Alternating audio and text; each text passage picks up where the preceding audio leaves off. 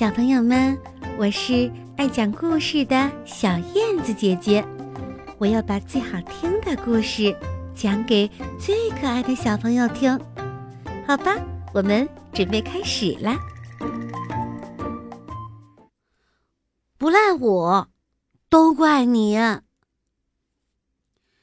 这几天，小笨熊见到妈妈就想冲妈妈发火。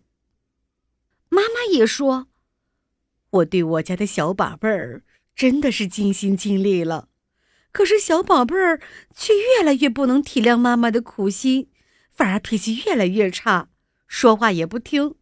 早晨越是催他快点起来，他越不动。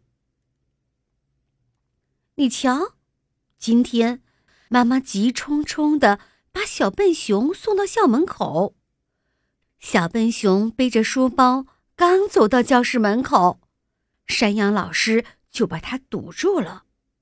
“你怎么今天又迟到？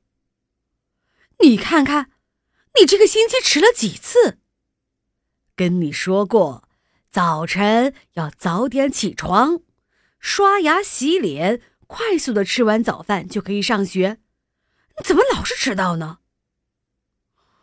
这不赖我呀，嗯，我我我我也不想迟到的。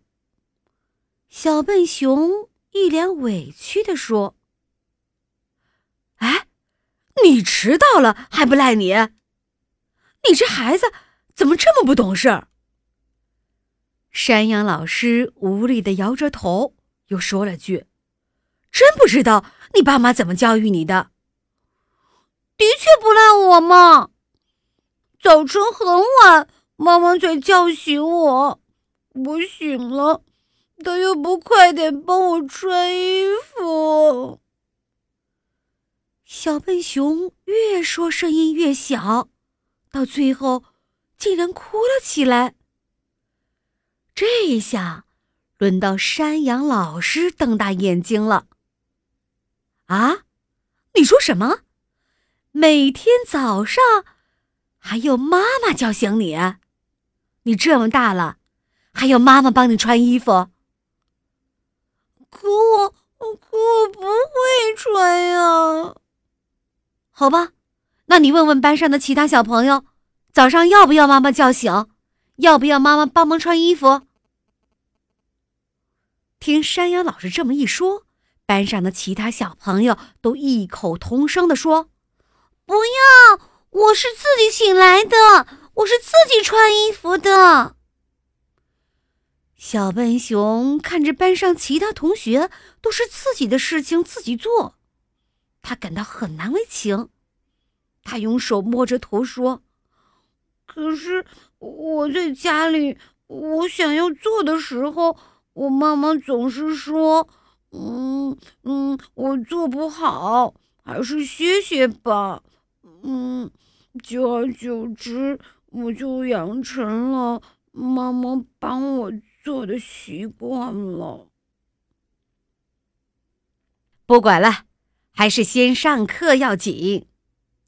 山羊老师把小笨熊让进教室，以后可不许再迟到了。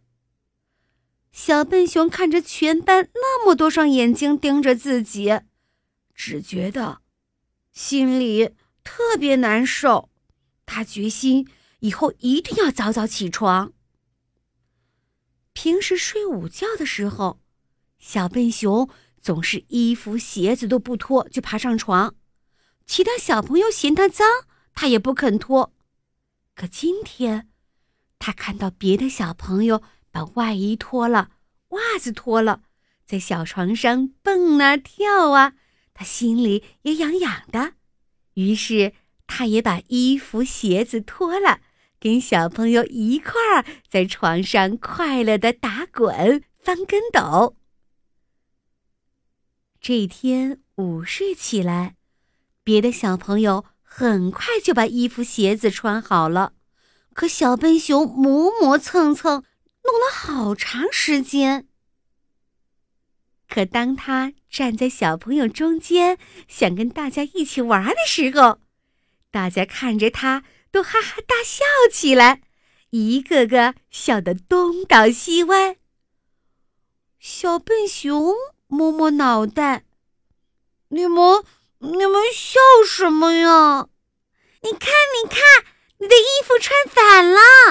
哎，小笨熊，你的纽扣也扣错了，还有鞋子，鞋子也穿反了。”小笨熊看了一下自己的衣服，纽扣上下扣错了。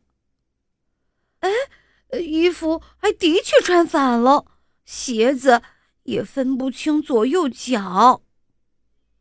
被同学们嘲笑，小笨熊真想找个地洞钻进去。他赶紧脱掉衣服和鞋子，可是他翻来覆去的。就是不知道怎么穿才好，最后还是在同学们的帮助下，才把衣服、鞋子穿好的。这天放学的时候，妈妈来接小笨熊，他一见妈妈就发脾气：“妈妈，都怪你！你什么事情都帮我弄好，以至于我什么都不会。今天我被小朋友们都笑死了。”晚上，小笨熊躺在床上，怎么也睡不着。他不想早晨再让妈妈叫自己了，他要自己醒来。但是，他又怕睡过了头，于是他找来了闹钟，把时间调到了六点。看着闹钟上时针分针在走动，这一下他才放心的睡了。早晨。六点一到，闹钟就叮铃铃的响了起来。小笨熊很快就醒了。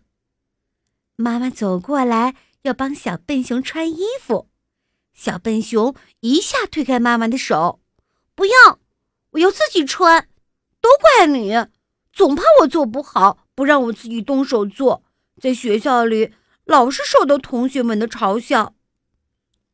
好，好，好，以后。样样你都自己动手做，妈妈呀就在旁边看，不对的话再对你进行指导。